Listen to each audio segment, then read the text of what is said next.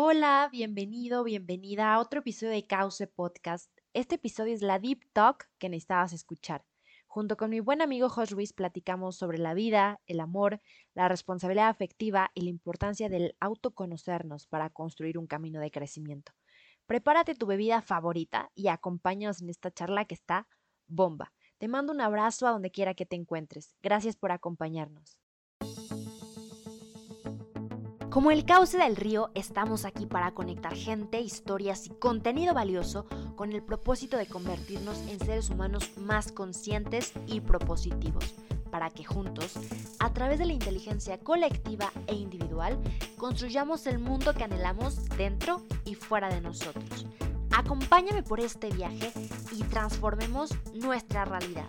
Bienvenido a Cauce.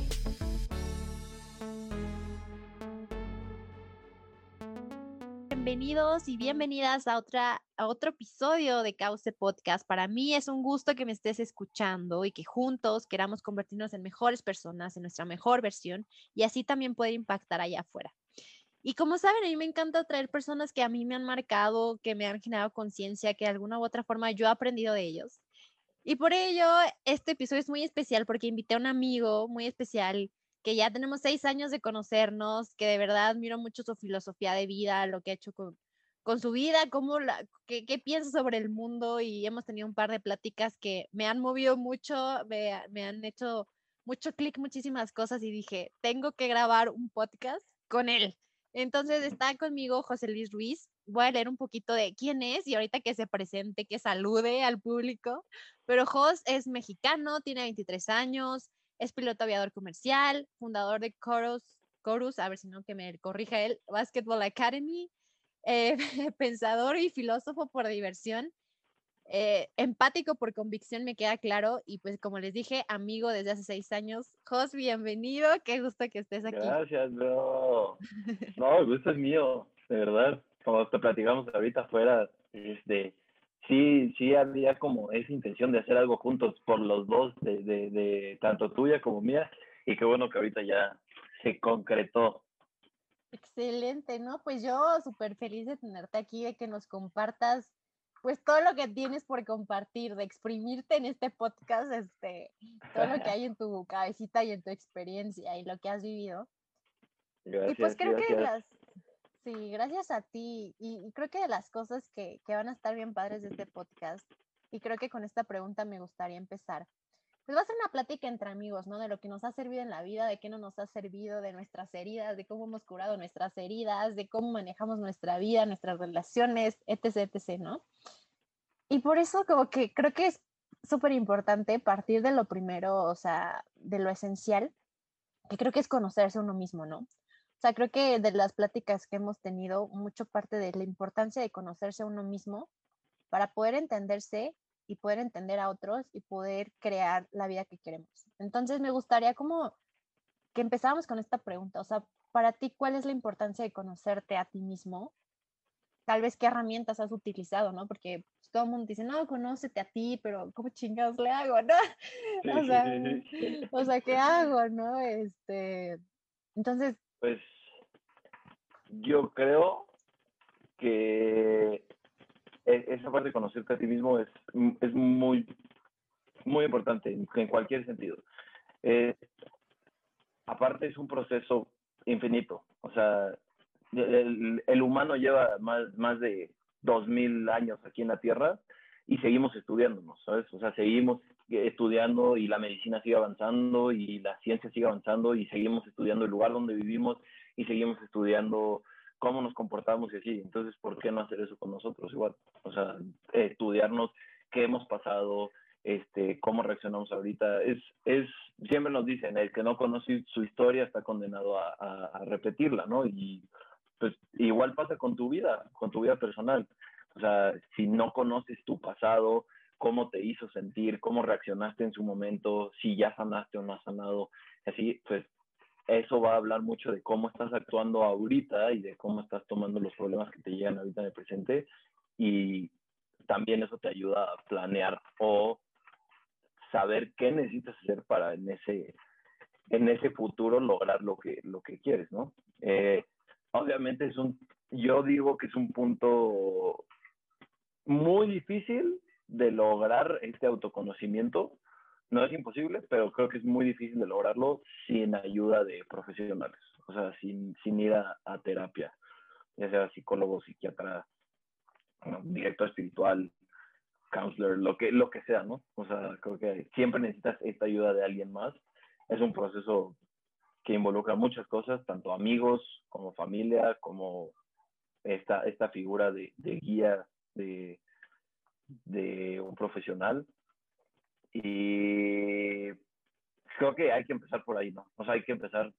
Ya ahorita creo que no es tan tabú, pero sí hay que empezar por quitarnos el miedo de ir a terapia. La terapia no es para locos y la terapia se vale usarla todo el mundo, deberíamos usarla todo el mundo. La salud mental es igual de importante que tu salud física y tu salud espiritual. Hay mucha gente no, no le da la misma importancia y después es como, ay, es que ¿por qué estoy triste? Pues es como, pues sí, ¿por qué te duele la panza? Ve al doctor. Entonces, creo que es, es, es, empezar por ahí, empezar por ahí, hay, hay que ir a terapia, perderle el miedo a ir a la terapia, porque obviamente la primera vez pues sí estás así como, ay, ¿qué van a decir? Que estoy en el psicólogo. Pero pues no, o sea, mira, yo, yo llevo seis años siendo psicólogo y es como te decía, no es no es un, un proceso igual todo el tiempo, o sea, no, no es en esos seis años que he ido todos los días o que voy una vez a la semana durante seis años, no. De repente te acercas, de repente te alejas, es normal y, y hay que aprender a disfrutarlo y a, y a, a quererlo, ¿sabes? También abrazar ese proceso de, de, de sanar. Eh, es, ahorita mi psicólogo hace unos meses me decía, eh, Jos, la, la pandemia nos va a matar de depresión y de ansiedad, aparte del mismo virus. O sea, me dijo, hay una, hay una pandemia de depresión y ansiedad de, y la gente no está sabiendo cómo reaccionar ante eso. Y justo, de hecho, creo que por eso hablamos, ¿no? La, la, la vez que me hablaste fue como, hazme en una crisis y en un breakdown, y es como, pues sí, o sea, es un cambio gigante en las vidas de muchas personas ahorita y pues está bien pedir ayuda de cómo reaccionar. Totalmente.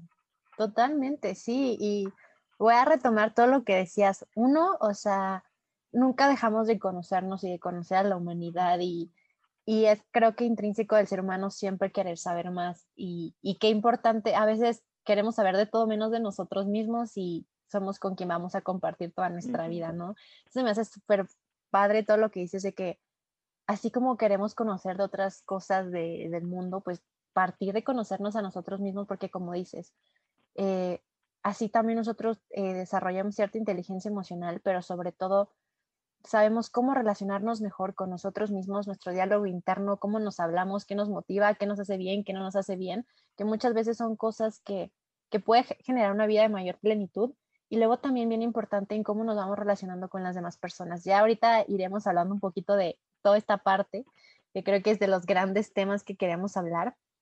Y como dices, o sea, creo que es importante dejar de, de, pensar que la terapia es como para casos urgentes, ¿no? O sea, mi hermana siempre se burla de mí porque, o sea, yo a todo mundo me pide un consejo, ve a terapia, no sé qué, ve a terapia, ¿no? O sea, ya sé que no es una varita mágica, pero creo que sí es una herramienta muy importante y muy valiosa para conocernos y para saber afrontar a veces cosas bien difíciles. Y justo ahorita que decías de, de la pandemia, creo que a todos esto nos cambió la jugada en muchas cosas. Hemos sufrido diferentes duelos, tanto de pérdidas de familiares, de amigos, pero también duelos de eh, mi ceremonia de graduación, este, cierta amistad, cierto noviazgo, este, cierto, no sé, quería un viaje, o sea, realmente sí hemos estado en una etapa donde hemos perdido cosas que, que como dices tú, te duele la panza, ve al doctor, ¿no? O sea, y aquí igual, o sea, hay cosas que nos duelen y como dices tú, no es que no podamos solos, pero a veces necesitamos vitaminas, minerales, este, reforzar ciertas cosas y muchas veces puede ser la terapia este medio, ¿no? Y, y ayer justo vi un post que dice, uno va a terapia no solo para cuando se siente mal, sino también es una forma preventiva, pero también una forma para conocerte mejor, para, para mil cosas. Y, y hace poquito veía como alguien en Instagram que decía que puede pasar, ¿no? Tal vez en las personas que, que, nos gusta el desarrollo humano y que somos muy introspectivos y que todo el tiempo estamos como tratando de mejorar y mejorar.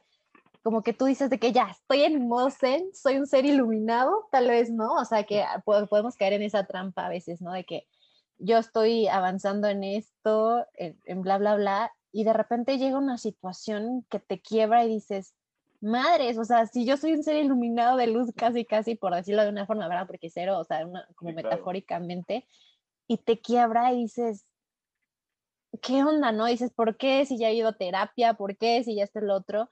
Y, y, y, era bien, o sea, se me hacía bien interesante todo lo que decía esta persona, porque decía que, que caerse en, que el hecho de que tú vayas desarrollando un camino como desarrollo humano y espiritualidad y de muchas cosas, no hace que las cosas no te afecten, ¿no? Pero que vas a tener herramientas para poder sobrellevar mejor esa situación, ¿no? Y por ejemplo, justo, por ejemplo, a mí un punto de quiebre que hace poquito, hace poquito estoy pasando y todo, digo, y justo yo creo que este autoconocimiento me llevó de, a la primera voy a terapia o a la primera le hablo a mis amigos, hago actividades que me gusten, es como de, tal vez no es que vas a dejar de sufrir, pero vas a tener herramientas para surfear mejor en el mar, para poder no sé, o sea, con estas olas de la vida, como cómo darle frente, ¿no? De manera valiente y amorosa. Creo que es bien padre todo de conocerse a uno mismo y saber que, que no es que no vamos a sufrir, pero es buscar formas de surfear mejor en el mar, siento yo.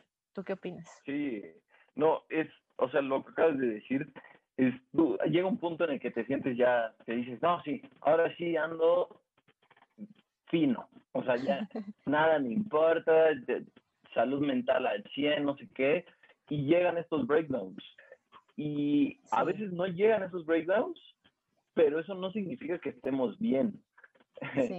Yo en este proceso que llevo ahorita de, que regresé con mi, con mi psicóloga, eh, hace unos, como hace un mes, dos meses, yo decía como, listo, yo ya hablé lo que tenía que hablar y yo ya estudié lo que tenía que estudiar sobre mí ahorita, ya estoy bien, y justo iba camino a la terapia y yo decía, yo creo que ya voy a ir a la terapia de hoy justo a decirle a mi psicóloga como muchas gracias, este, ahorita ya estoy bien. Eh, curiosamente salí de esa terapia llorando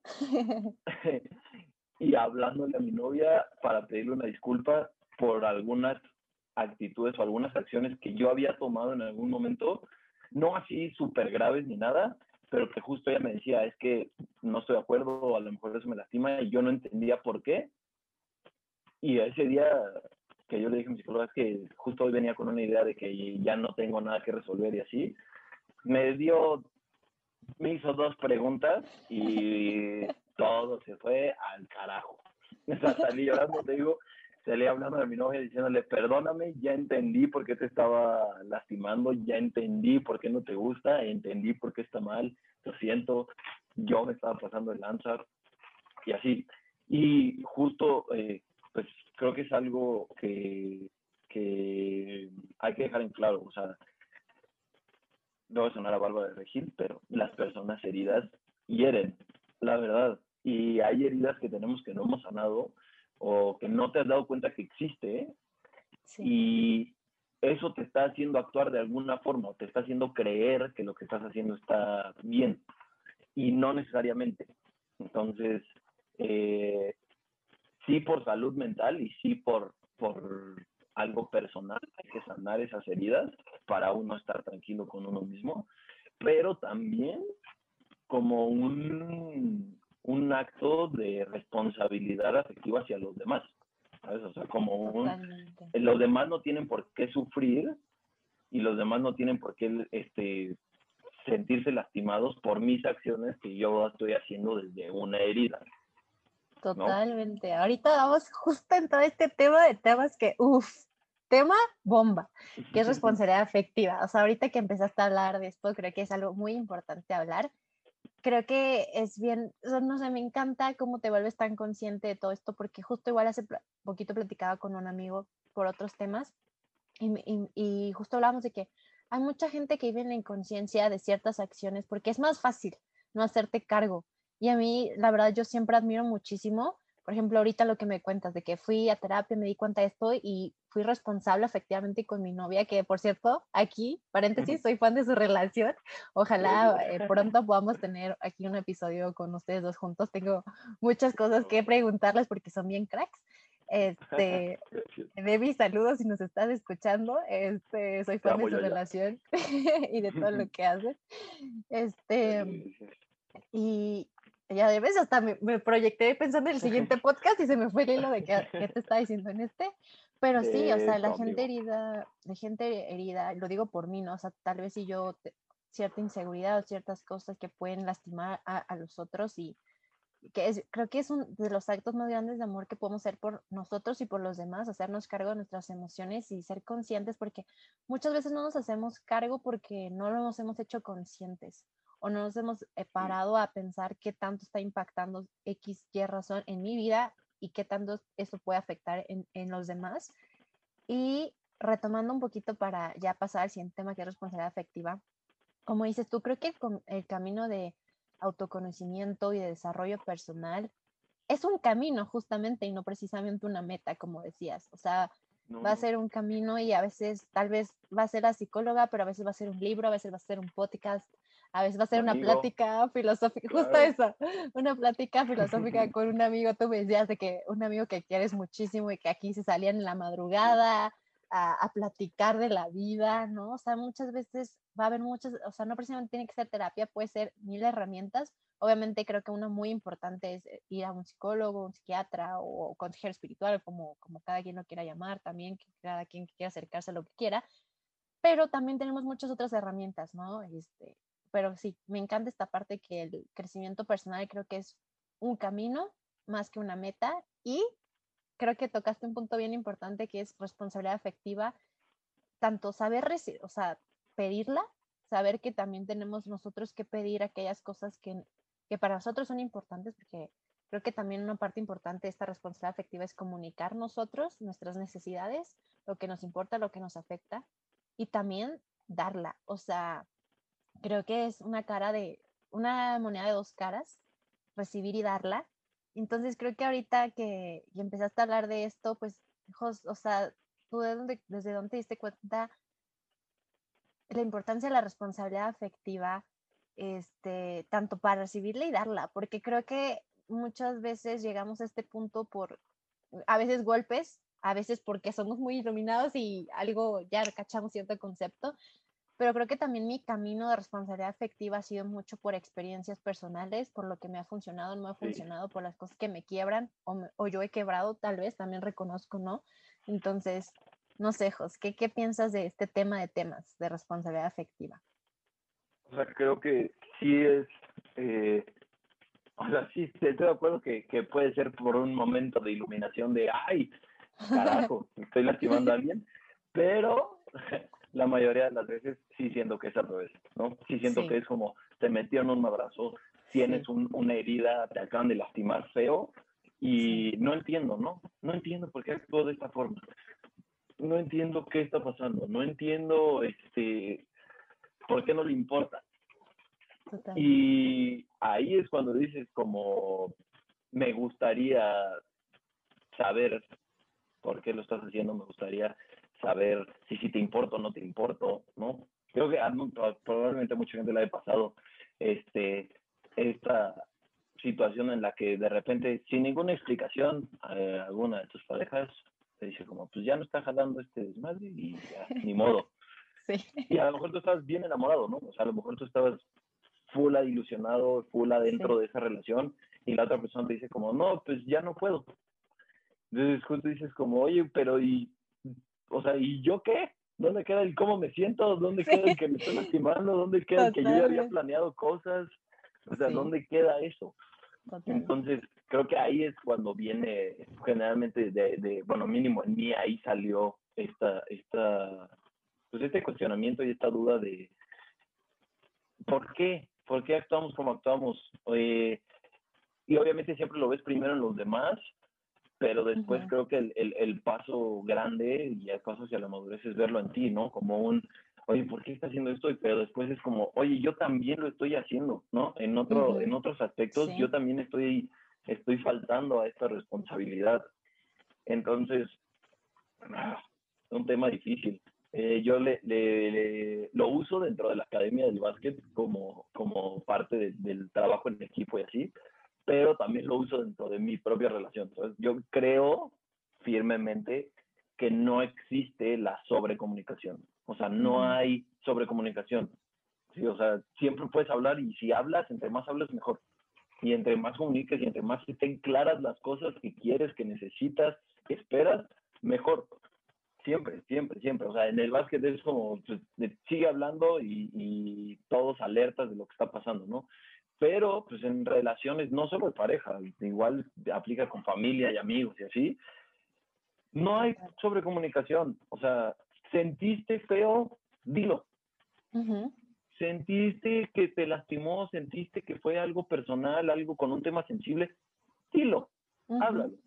Ahí es tú tomar el camino de responsabilidad afectiva de hacerte cargo de tus sentimientos, pero también es decirle a la otra persona como, oye, esto me está lastimando.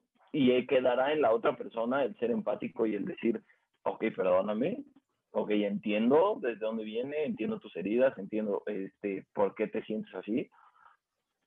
Y también estará en la otra persona mandarte algo más y decir como, no me importa, ¿no? Pero pues ahí ya es como lo que platicamos hace rato, pues ya te tienes que tragar ese trago amargo y aprender a crecer este, con eso. Pero sí, creo que no hay algo como la sobrecomunicación. No, yo no, no creo que exista sobrecomunicación. Y de hecho se lo he dicho a varios amigos y, y amigas que de repente es como, ay, es que estoy empezando a hablar con esta persona o estoy empezando a salir con este güey, pero no sé qué quiere. ¿no? O sea, no sé si sí va en serio, no sé si no va en serio. Es como, güey, pregúntale. Sí. ¿Por qué preguntas? Pregúntale. O sea, está saliendo, no sé qué quiere, pregúntale. Si la persona dice como, ay, no, es que eres muy intenso, es una persona que no ha madurado. Total. Porque, ok, o sea, si tú estás empezando a hablar con alguien y te dice como, oye, vamos a ir en serio, no vamos a ir en serio, ¿qué buscas, qué no buscas? O sea, ahí ahí cabrá en tu madurez y en tu responsabilidad efectiva decirle como, mira, no va en serio, nada más vamos a jugar un ratito. O, uh ¿sabes qué? Sí va en serio, sí va en serio, quiero intentarlo y, y, vamos, ¿no? Entonces, creo que si una persona piensa que eres muy intenso en ese sentido, en el, es que luego, me preguntó qué, quería y así. siendo que es tabú, ¿sabes? O sea, siendo que no vivimos en una película, somos, lo acabas de decir, o sea, sentimos, sentimos, o sea, y por más que por más que hayas vivido lo que hayas vivido, y por más que ya hayas sanado heridas y así, eso no quiere decir que dejes de sentir, no somos piedras, sentimos y ante todas las situaciones, todas las personas reaccionamos diferente. Cada quien trae sus propias cruces, cada quien está cargando con sus propias batallas y entonces ahí es donde tiene que entrar la empatía. O sea, yo no sé por qué estás pasando tú, yo no sé qué te han lastimado antes o cuáles son tus traumas, tus inseguridades y, y por qué te está haciendo sentir como te estás sintiendo. Entonces, ahí es donde entra la empatía, de decir, a lo mejor no, no entiendo el por qué te estás sintiendo así, pero respeto, ¿no? O entiendo que tienes derecho a sentir tienes derecho a sentirte así. Y a mí la empatía me parece un, el, el, uno de los actos de amor más grandes que hay. Y no necesita, o sea, el amor no necesita ser nada más entre pareja, ¿no?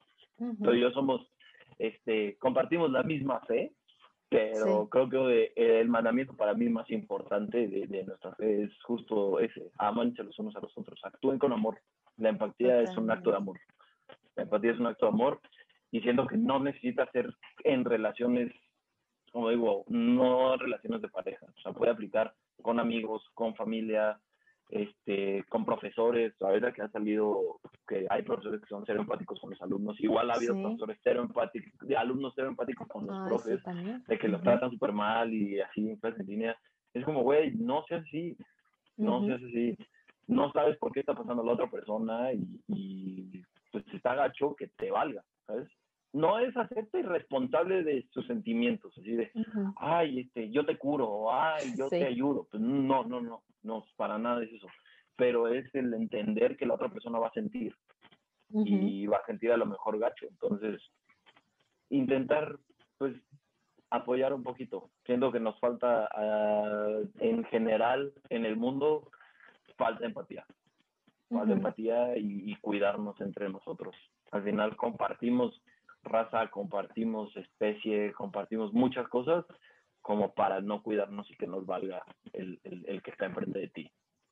Uf, uf, si todo el mundo pensáramos así, México y el mundo, cero guerras. Estamos en otro lado todo increíble, no, de verdad, ahorita que te escucho y todo lo que decías es por este tipo de mensajes que yo quería traerte, ¿no? Creo que todo el mundo, este, este mensaje que tienes es bien valioso y que los demás lo escuchen. A mí, cuando me lo dijiste, se me hizo algo que también me movió muchísimo. Y, y lo que decías, o sea, creo que una parte bien importante es el tema en cualquier relación, como decías, y eso me gustó porque tal vez yo lo había encasillado mucho en responsabilidad afectiva solo en tus relaciones de pareja, pero no responsabilidad afectiva con tu familia, con tus amigos, con tus profes, en general, cualquier vínculo humano necesita comunicar, necesita empatía y como dices tú, no hay sobrecomunicación, ¿no? Y por ejemplo, en mi caso a veces tal vez yo comunica, siempre algo que en mis relaciones pasa es que yo también sobrecomunico y comunico y comunico y a veces tal vez la otra persona lo recibe de manera diferente a como yo lo recibiría si alguien me comunica algo, tal vez alguien puede decir, oye, qué intensa, o oye, este, ¿por qué tantas reglas, no? Porque creo que una parte importante que de cualquier relación, ya sea de familia, amigos, parejas, a veces llegar a acuerdos, porque como dices tú, somos dos mundos distintos, o sea, somos dos mundos distintos y tal es para lo que para mí sí súper importante, para ti no. Pero como yo te amo y tú me amas, ya sea familia, amigos, pareja, es como dices tú, me pongo en tus zapatos y tal vez para mí no es importante las llamadas por teléfono, este, tanto como para ti, o tal vez para mí no es tan importante, bueno, no que no sea tan importante, pero me cuesta menos la distancia, ¿no?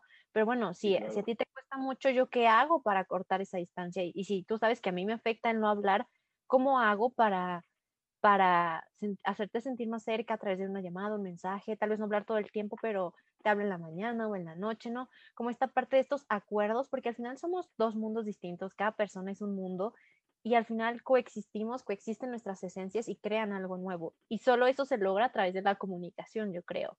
Y como decías, no es hacerte cargo de, de yo te voy a resolver la vida, sino creo que es darle información a la otra persona y que esa persona con la información que tú le das sepa tomar decisiones, ya sea quedarse, irse o a llegar a un acuerdo. O sea, creo que eso es de las cosas más, más importantes que, que, podemos hacer. Como dices, no es te, yo te voy a curar la herida, yo, yo voy a hacer, subirte la autoestima, voy a sanar todas tus heridas, este, ¿no? Porque creo que hay trabajo personal de cada una persona, pero sí hay trabajo que es de dos o de más, en caso de que sea familia, amigos, ¿no? de hay cosas que, nos tenemos que hacer cargo de nuestros sentimientos y también, también saber que nuestras acciones impactan en otras personas, ¿no? Y, y creo que eso también es importante, tipo, sí, creo que es valioso que, no sé, mucha gente dice esta parte de que tú haz lo que quieras, la vida es hoy, disfruta el momento. Creo que en cierta parte sí, hay que disfrutar el momento de la vida, pero también hay que estar muy conscientes que nuestras acciones impactan en la vida de otras personas, ¿no? Y, y creo que eso a veces eso a veces nos hace falta un poquito porque como decías, cuidar de nosotros mismos, cuidar de los otros y al final cuidar del mundo, ¿no? O sea, creo que no podemos seguir avanzando en una línea totalmente egoísta, totalmente solo yo, yo, yo, yo. O sea, yo sí soy muy, este, embajadora del amor propio porque creo que ahí parten muchas cosas, pero creo que lo que nos falta sumar a la ecuación es de amor propio, primero para estar bien y después poder servir. O sea, si solo te enfocas en tú, tú, tú, tú todo el tiempo, todo el tiempo, y no le sumamos a la ecuación de poder servir al otro o poder, ajá, impactar de manera positiva también los demás, creo que la ecuación no está completa, o por lo menos para mí una vida plena involucra también el amor y el servicio a los otros, como dices tú, eh, también de las cosas bonitas que comparte esta amistad es esta fe que compartimos de esta fe y creer algo superior a nosotros y que dentro de, nuestra fe, justo el amor y amarnos a nosotros y amar a los otros es nuestro lema de vida, ¿no? O sea, creo que también eso es algo que, nos une mucho y es bien padre poderlo compartir. Y bueno, creo que estos temas de responsabilidad afectiva podríamos hablar miles de veces. Como dices, creo que el ser vulnerable no nos hace, eh, lo, justo lo platicábamos antes de, entrar al aire, este, muchas veces por, por no querer ser vulnerables y ahorita creo que es un buen momento para hablar de como de esta de, construcción de las masculinidades justo, que tiene que ver con a veces mostrarte vulnerable o escuchar al otro o XXY pareciera que fuera un signo de debilidad o a veces externar tus propias necesidades o, o lo que fuera o a veces, oye, no todo el tiempo puedo ser fuerte, no todo el tiempo puedo Mm, o sea, no llorar, o sea, no todo el tiempo puedo XY, y creo que para los hombres también hay una carga bien fuerte en a veces limitarse a expresar sus sentimientos por una historia y por una carga sociocultural bien fuerte, pero creo que es importante esto del de tema de, también de, de, construcción que tenemos.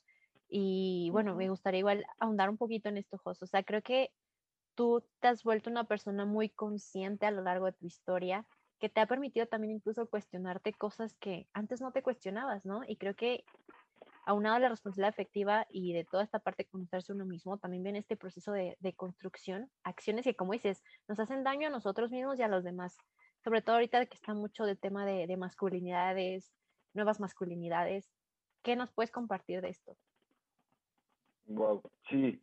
Uh, siento que Primero, para empezar, yo no soy ninguna autoridad moral para hablar de esto, claramente, porque, este, ah, no sé, al final de cuentas, creo que es como lo que decíamos del autoconocimiento, es un camino, y es un camino que nunca se va a acabar, porque no, o sea, hombre que diga como yo soy un hombre deconstruido, eh, es, es mentira, o sea, es mentira, no, no hay una deconstrucción final, o sea, no hay como un, ya, ya acabaste curso de deconstrucciones, ya. No, o sea, es un camino de todos los días cuestionarte qué, qué, qué estás haciendo, ¿no? Que de lo que tú crees que es correcto, de tus acciones que tú ves normales, meter un poco la empatía y la responsabilidad afectiva y decir como, ¿realmente es normal? ¿Realmente sí tiene que ser así? Las otras personas, ¿cómo se están sintiendo con respecto a esto?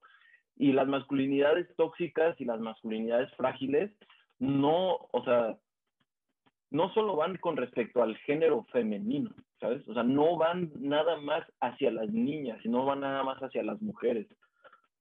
Es, hay masculinidades tóxicas y masculinidades este, frágiles dentro de nosotros mismos. Yo hace, ay, fue antier, ayer o antier, escuché a una niña decir que el peor enemigo de una mujer es otra mujer. Y yo dije como, wow, es que al final de cuentas el peor enemigo de un hombre también es otro hombre. Entre nosotros nos estamos llevando a lugares que no nos hacen bien. Entonces, y por muchos años lo hemos hecho, o sea, por muchos años hemos vivido bajo este sistema y bajo ciertas creencias que, que, que no nos ayudan para nada, que para empezar estamos lastimando a otro, a otro, al otro género, a los otros géneros, porque al final no, solo es con uno, pero al final también nos lastimamos entre nosotros, también nos lastimamos entre nosotros, es horrible, bueno, no, no horrible, o sea, es, es bonito y a la vez no es bonito, eh, que de repente me ha pasado que amigos, eh, platicando con ellos, de repente lloran y, y, se lo quieren guardar. O sea, como que se les empieza a hacer el nudo en la garganta o se quieren tapar las lágrimas o no quieren que vean que están llorando.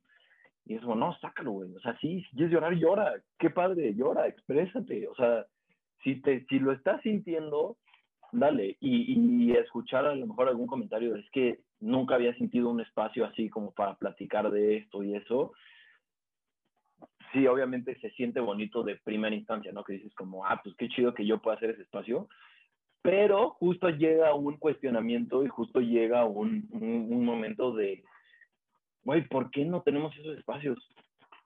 ¿Por qué no podemos hablar entre hombres, entre mujeres como y expresarnos, decir como, güey, me siento mal, no estoy bien, no estoy al 100, me está cargando el payaso, o sea, no, no puedo, no puedo, quiero llorar. No sé, eh, eh, tenemos un amigo en común, creo que tú, tú también es tu amigo Fausto, este, tiene una canción justo en la que dice, se vale cerrar los ojos y llorar de vez en cuando. Es que sí se vale. Sí se vale cerrar los ojos, llorar de vez en cuando, sentirte que te está consumiendo todo. De hecho, de ahí nace tu valor y tu valentía, del ser vulnerable. O sea, el ser vulnerable y en tu punto más bajo es de donde nace el valor. darte la oportunidad de llegar ahí, de sentirte totalmente desnudo, no físicamente, sino emocionalmente, y de ahí sacar fuerza, creo que tiene muchísimo más valor y muchísimo más importancia que el decir yo no lloro porque soy fuerte. No, no, no, yo no voy con eso. Creo que no es, no es la forma. Es como yo lloro porque soy fuerte. Yo me siento mal porque soy fuerte. O sea, y se vale decir no puedo. increíble, es, es increíble en la película de los, Increíbles cuando Mr. Increíble le dice a es que no quiero perderte y, y como que se quiebra, ¿sabes? O sea, dice como, no, no puedo, no, no, no, no lo soportaría, algo así dice. A mí se me pone la piel chinita al ver eso. Vamos decir, es que sí es real, sí es real. Todo el mundo siente miedo, todo el mundo. Y todo el mundo siente tristeza. Y a todo el mundo le duelen las pérdidas. ¿Por qué lo vemos como un, una señal de fortaleza el no reaccionar ante, ante esos sentimientos difíciles. Debería de ser una señal de fortaleza reaccionar ante esos sentimientos difíciles. Eso, es de las, de las virtudes o cualidades de, una persona, la resiliencia. Es, ¿cómo sales de una situación? Lo dice Rocky, no significa, no, no es qué tan fuerte te, no es, ¿cómo dice este güey? Ya se me olvidó, pero es, no es qué tan fuerte te pegue la vida, o sea, es ¿Cómo te levantas de eso? ¿Cómo te levantas? Y creo que es una de las, de las cosas que más nos hacen daño y de donde se originan muchas de estas masculinidades tóxicas. Del decir, no me quiero sentir vulnerable, eh, no quiero que verme como alguien sensible me vean como alguien débil. Entonces, no sé, creo que ese proceso de deconstrucción es este, eterno, es un camino. Hay que cuestionarse todo lo que haces, todo lo que hacemos. Creo que tiene, tiene que entrar un cuestionamiento de, estoy seguro que esto es lo mejor que podría estar haciendo. Reconocer los errores, también creo que es muy, muy importante. Reconocer cuando, cuando estás cayendo en un error como, oye, este, esto sí te parece o no te parece, te hace sentir incómodo, no te hace sentir incómodo, cosas así, creo que es parte también muy, muy importante. Y, y ser empático, volvemos al mismo tema de siempre, ser empático, ser empático, piensa en la otra persona. O sea, creo que lo he escuchado de, de varios, de, de, varios amigos, o sea, un amigo me contaba como, este, y hay advertencia de lenguaje explícito, pero un amigo me contaba que su papá le dijo, es que prefiero que te vean como un cabrón a que te vean como un pendejo. Y es como, ¿qué? ¿por qué? ¿Por qué? ¿Por qué tenemos esta idea de que el CEO de una empresa y de que los magnates y los millonarios son gente cero empática y son gente este, que no le importa llevarse a los demás en el camino? ¿Por qué tenemos esa idea? Al contrario, ¿e-, ¿eso es lo que admiramos? ¿O eso es lo que nos inspira? Porque entonces ahí es donde tienes que cuestionar. ¿Te inspira una persona que ha llegado lejos a base y a costa de otros? ¿O te inspira una persona que ha llegado lejos ayudando a los demás? Porque existen y ejemplos hay. Sí, no.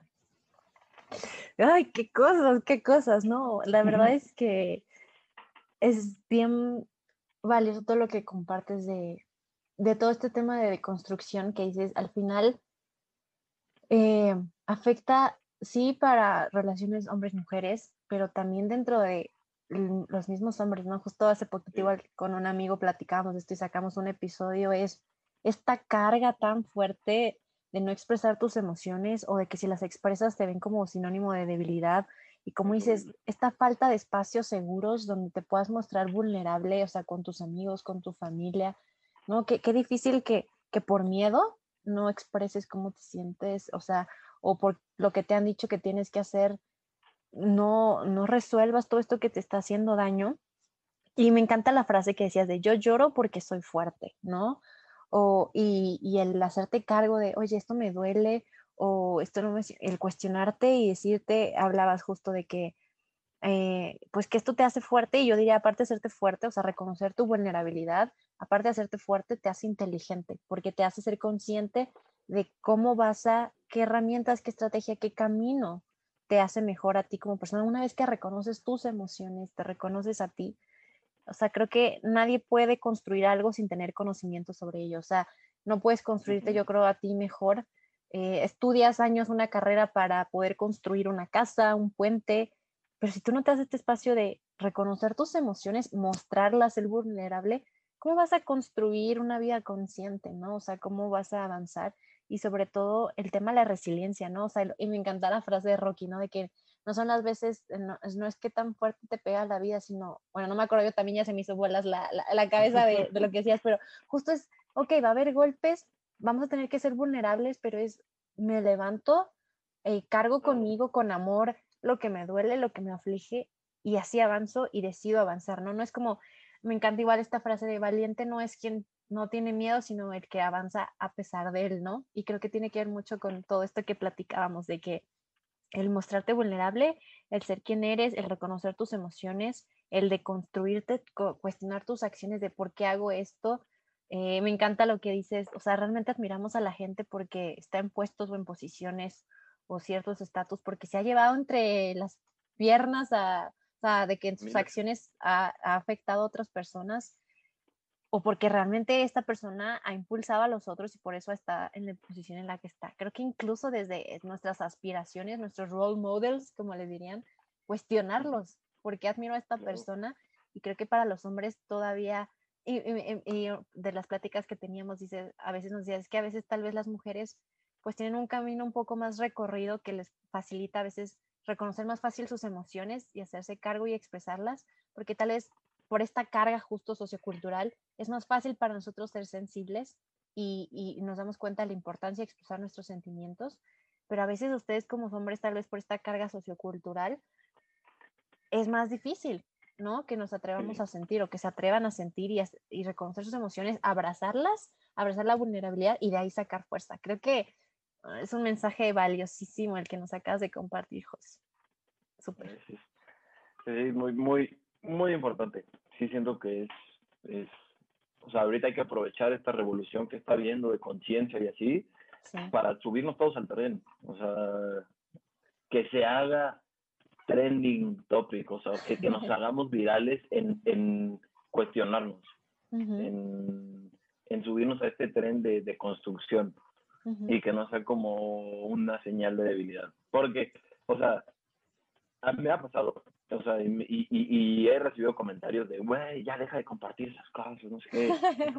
no. Sí, yo soy fan. gracias a ti, gracias a ti sigo una cuenta en Instagram que justo habla de todo esto y es de que, sí. Sí, no, no lo voy a dejar de hacer, no lo voy a dejar de hacer, porque hay, es, es un mejor mundo para, para todos, no, no quitando géneros, quitando géneros, hablando de todos. Es un mejor mundo para todos, de verdad. Exacto, totalmente. Sí, justo de las pláticas también padres que he podido tener con amigos en, en el podcast, este, me acuerdo ahorita, por ejemplo, de Sara, de Estrella, de Luis, que, que han estado aquí, al final todos recaen que el tema de, digamos, dejando de lado un tema de, sí, bueno, voy a hablar un poquito de género, ¿no? De todo el tema de machismo, feminismo, todos estos eh, todas estas causas, el feminismo que ha abanderado y, al final también todo este tema de quitar ciertas conductas machistas, pues es que el tema de, igualdad de género, equidad de género, justo no tiene que ver con el género, ¿no? O sea, es algo que trasciende más allá del género, que nos permite tener relaciones más sanas eh, con nosotros mismos, con los demás. Y al final decían, o sea, no podemos lograr un país feminista sin la ayuda de los hombres. O igual, no podemos lograr un, un, este, un, eh, un entorno libre de machismo que afecta tanto hombres y mujeres sin la ayuda de hombres y mujeres. O sea, al final creo que sí es una corresponsabilidad de, como dices, creo que la base de todo es la empatía. Creo que es la empatía. Y ya casi llegamos al final de esta entrevista. Yo quisiera aquí aventarme cinco horas y que el podcast quedara ladísimo, pero podemos ir haciendo episodios ahí, hay unos cuantos para ir dando, ahondando en los temas. Pero justo otra de las razones por las que yo también te invité aquí al podcast, este, porque yo admiro mucho la concepción que tú tienes respecto al amor. Y te digo, o sea, eh, ah, yo lo que he podido ver, por ejemplo, un poquito sí tal vez a la distancia, ¿no? Tú, ¿cómo has manejado tu relación con Debbie? Que les digo, soy fan de Debbie, saludos. Me encanta la forma en la que se apoyan y construyen juntos y crecen juntos. Este, y ahorita con esta plática que también tenemos, veo que, o sea, tú no te limitas eh, en ser la mejor versión de ti y amar no solo a tu pareja, sino también a tus amigos, a tu familia, ¿no? Creo que el amor es tu lema de vida para muchas cosas. Por eso es que también admiro mucho esta parte de ti. Y por eso quiero preguntarte, José, o sea, para ti, ¿qué es el amor? Eh, está difícil. eh, sí, yo sí veo el amor como mi lema de vida y sí es como lo que sea que te toque, ten primero el amor. O sea, lo que sea lo que te vayas a enfrentar y lo que sea que, que estés viviendo, primero ama. Pero es importante, yo no veo, o, bueno, para mí el amor no es un sentimiento. Para mí el amor es una elección. Y, y, y, se elige amar todos los días. Porque hay días que es justo eso. Hoy no me siento bien, hoy no me siento al 100. Pero aún así, en mi punto más abajo, decido reaccionar con amor. Creo que eso es un, es como el goal, mínimo, el, mío es, es mi goal, actuar de esa forma. Entonces, tomando esto que el amor no es un sentimiento, sino una elección.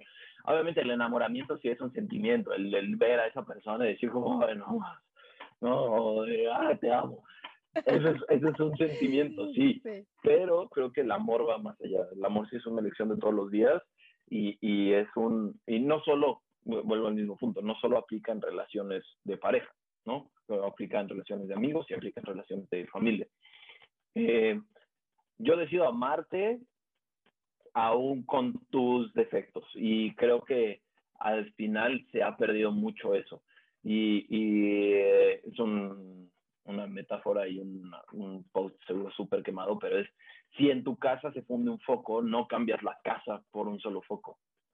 vas y cambias ese foco, vas, lo quitas, ves qué pasó, si se fundió o no se fundió, y si necesitas reemplazarlo, lo reemplazas.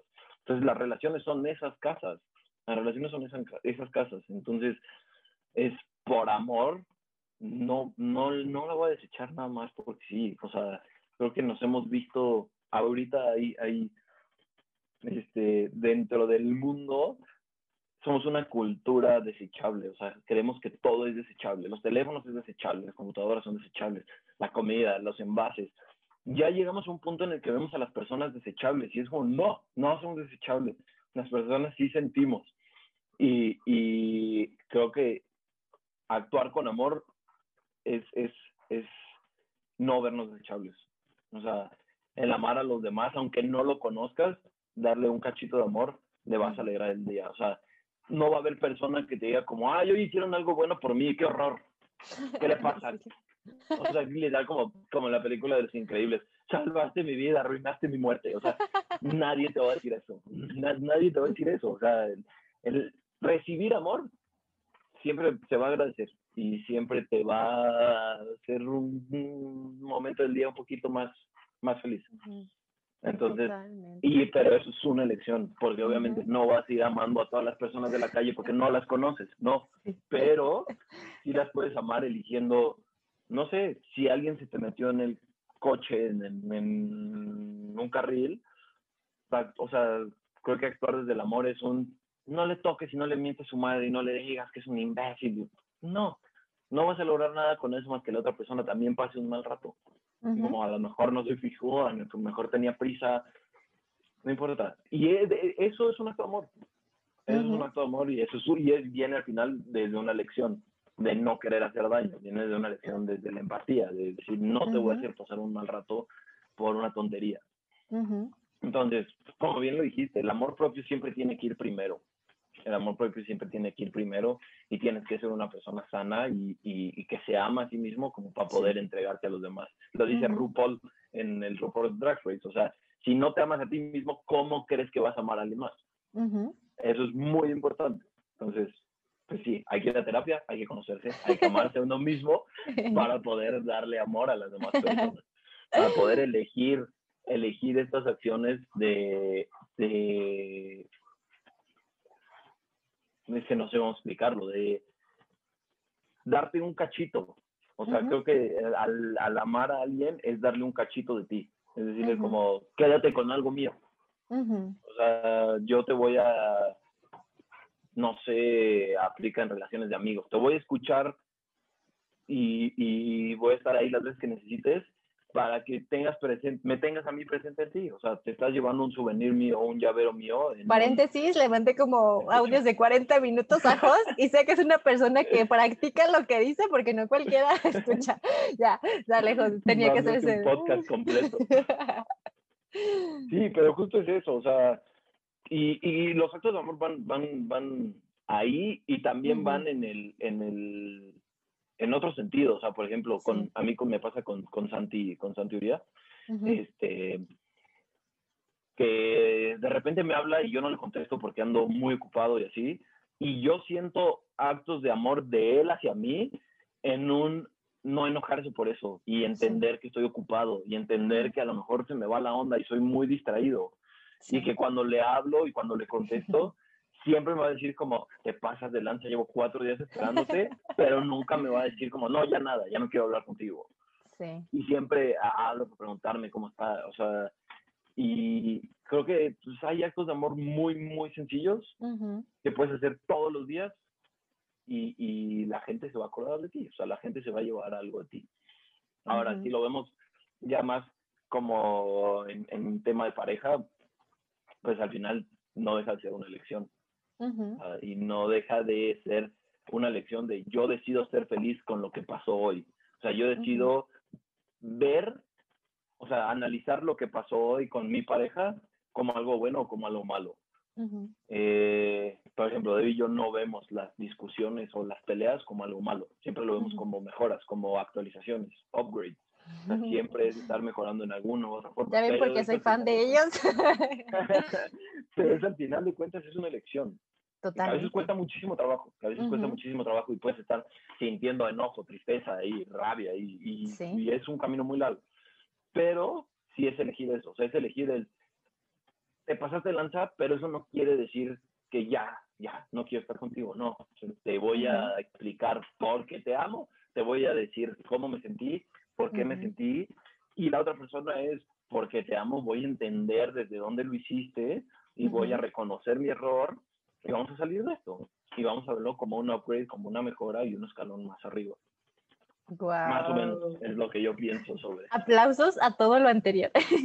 Fíjate que yo también, justo yo creo en estos días estaré tal vez publicando, o tal vez cuando, no sé bien bien cuándo va a salir publicado este episodio, espero muy pronto, pero justo estaba justo reflexionando lo que tú dices, o sea, caer en el punto en que al final el amor es una elección. O sea, totalmente de acuerdo el proceso de enamoramiento es un rush increíble, padrísimo, pero ya decidir permanecer con una persona es una elección y es algo que se decide todos los días, em, porque como dices tú, hay puntos en los que vas a estar abajo, en tus puntos más bajos, más, más feos y, y amar es, aún en ese punto más bajo, decido actuar con amor, ¿no? Porque o sea, creo que justo partir del hecho de que no somos seres que todo el tiempo anda, uh, sí, al máximo en todo y todo está increíble, tanto, no sé, cosas familiares, personales, laborales, eh, lo que fuera, temas, eh, o sea, temas de autoestima, lo que fuera, pero es no sé, a veces hasta en la misma familia, ¿no? A veces tú traes así de que, ah, no quiero levantarme temprano, qué hueva, pero sabes que a tu papá, a tu mamá le encanta irse a caminar al bosque a las 7 de la mañana, es de, güey, no estoy haciendo esto porque, uy, qué divertido, ¿no? De que, qué emoción, pero es ese acto de amor, ¿no? O sea, elegir hacer algo porque sabes, como dices tú, ese cachito que le vas a dar a la otra persona va a impactar en su vida de manera positiva y, y, y sí, o sea, creo que si actuamos desde el amor, el mundo sería muy distinto este, tanto nuestra familia, nuestros amigos, este, nuestras relaciones de pareja, porque al final sí es una elección, o sea, sí es una elección y algo te quería decir antes de que se me vaya la onda, de que el amor es una elección y todo este rollo. Em, y, o sea, sí. Eh, ah, ya me acordé qué te quería decir. Eh, igual que no se confunda con este tema de que creo que es una línea bien delgadita en dejar que alguien pase tu dignidad por amor. Y la codependencia, sí, claro. Y la codependencia y soportar, no sé, a lo mejor violencia o algo así por amor, no, eso no es un acto de amor, claramente. Pero, o sea, por ejemplo, el, el, el, responder ante una situación así con amor sería un, ¿sabes qué? O sea, no puedo estar contigo y, y, me voy. Primero por amor propio y segunda por amor a ti, ¿sabes? Porque si me quedo, tú vas a creer que esto está bien. Y el irme, a lo mejor te mueve algo de decir no está bien y de querer cambiar. Sí. Y pues, hacerlo desde pensando lo mejor, ¿no? Hacer, hacerlo esperando lo mejor. Si pasa, excelente, se llevó algo de ti. Y si no pasa, ni modo, ya te tocará tirarle buena vibra y el amor va a seguir en acciones como no hablar mal de él, ¿no? A lo mejor es como un, no, yo tuve una experiencia desagradable con esa persona, no me trató bien, bla, bla, bla, pero a lo mejor ahorita ya cambió. A lo mejor si tú lo conoces en este punto en tiempo, es una persona nueva, a lo mejor ya se recuperó algo así. Eso también es amor, eso es también este, actuar desde el amor, no pensar lo peor de las personas, no pensar que la gente no cambia. La gente sí puede cambiar. Yo creo que la gente sí puede cambiar y, y es, es ahí. O sea, el amor no es un abrazo siempre. O sea, el amor no es sonreír todos los días.